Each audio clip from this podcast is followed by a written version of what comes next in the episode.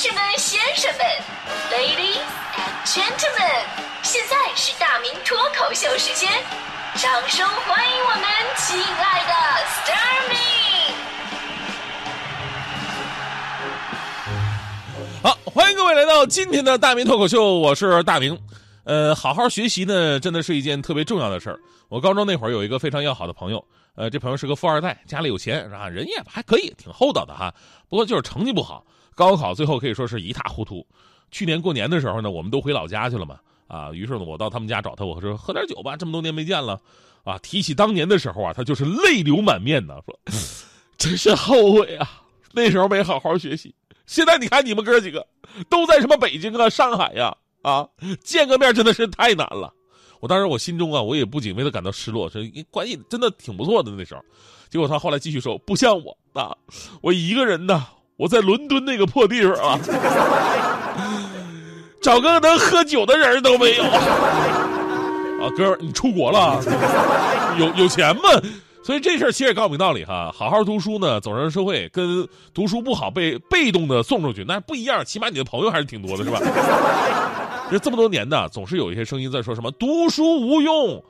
我有一个朋友，对于读书无用是这么看的：就大学刚毕业的时候吧，看到读书无用，立马上去反驳去；但自从结了婚有了孩子以后，再看到读书无用论，他开始默默的点赞支持。不是因为经历了看明白了一些事情，而是说现在社会竞争太激烈，多一个相信读书无用的，以后他们家孩子的压力就能小一番。太坏了哈！所以呢，认真读书啊，是更多正常人的选择，因为书这个东西呢，不仅仅是在考试当中用得到，它将深入的影响你的思想，包括气质。比方说昨天吧，有一个关于读书的新闻，引发了一些争议。就是这个昨天的教育部介绍高中课标修订情况，这次修订呢加强了中华优秀传统文化教育，规定了啊，课内阅读篇目当中中国古代优秀作品应该占二分之一，更重要的是需要背诵的古诗文篇目啊，从十四篇一下子增加到了七十二篇，哎呀，这这这加的真的挺多的哈。所以我朋友说呀，哎呀，你看背这么多古诗，真的会提高成绩吗？会提高语文水平吗？当然了，还有相当多的朋友持肯定态度，说背诵名家名篇和古诗文呢，这本身是一次最好的学习过程。我记得以前有句话说的特别到位，说语文课文里边最催人泪下的一句话就是背诵全文。后来我分析了一下，而为什么大家伙对背诵全文这么的反感呢？这倒不是说这个孩子觉得语文不用背哈，主要你想咱们上学那会儿要背的东西太多了，而且看起来呢都比语文重要。就比方说数学、化学、物理公式是吧？你不背下来的话，那你一个题都不会。那会儿呢，我就特别背愁愁愁这个背这个公式，因为背文字的东西吧，你起码有个逻辑啊。理科公式在我眼中，那跟毕加索的画没什么区别，都抽象的。所以呢，为了应付考试吧，我一般都是提前一个星期开始准备，我用铅笔把公式写好在那个课桌上面。结果第二天发现我那课桌被人给换走了。大家伙都喜欢这个课桌吧？然后我又写了一遍。过了一天，桌上的字儿没了，据说被老师提前发现给擦掉了。没办法，我再再写一遍，再写一遍。老师说了啊，那什么，我们考试要换座位考啊。后来等我知道我考试坐哪个座位了，然后继续把公式提前写上去的时候，我惊奇的发现那个公式我已经能背下来了。除了理科，英语也需要背啊。英语说实话就两大块，一个单词，一个语法，对吧？单词是根本，你会单词不会语法，起码你能蒙不少分但单词不会，基本上就等死。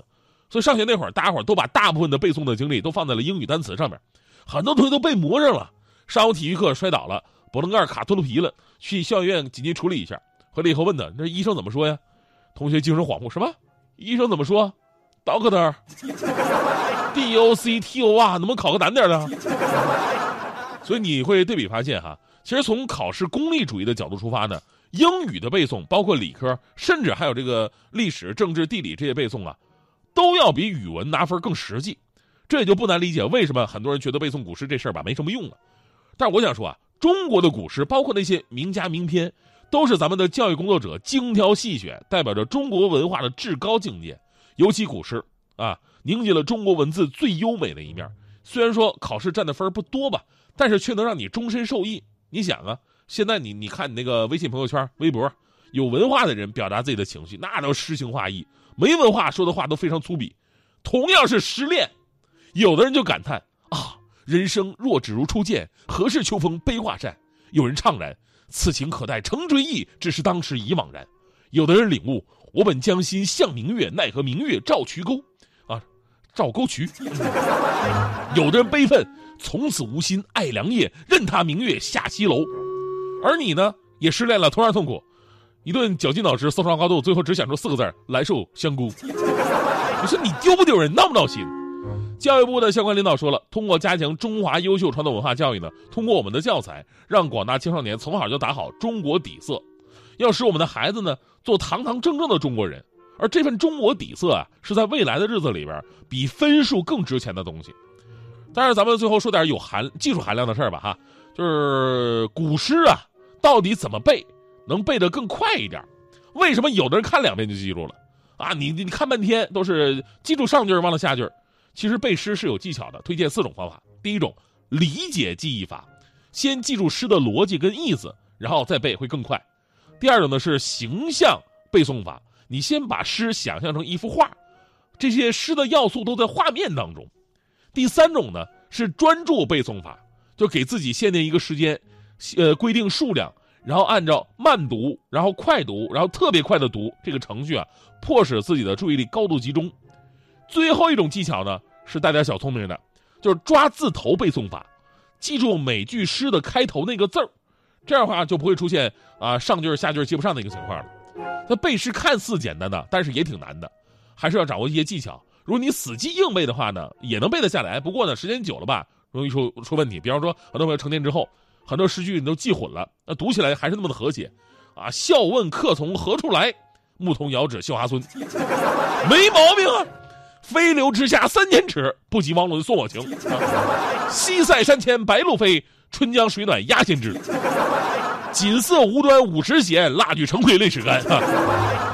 更狠的是这一句，前两天大迪呢在朋友圈晒了自己成都来朋友了啊，来朋友俩人一起吃饭吧。吃饭的时候，俩姑娘脸贴脸的发了一张大头照，配上了一句话，说：“这句话应该是‘有朋自远方来，不亦乐乎’。”大抵写的是有朋自远方来虽远必诛眼看着手机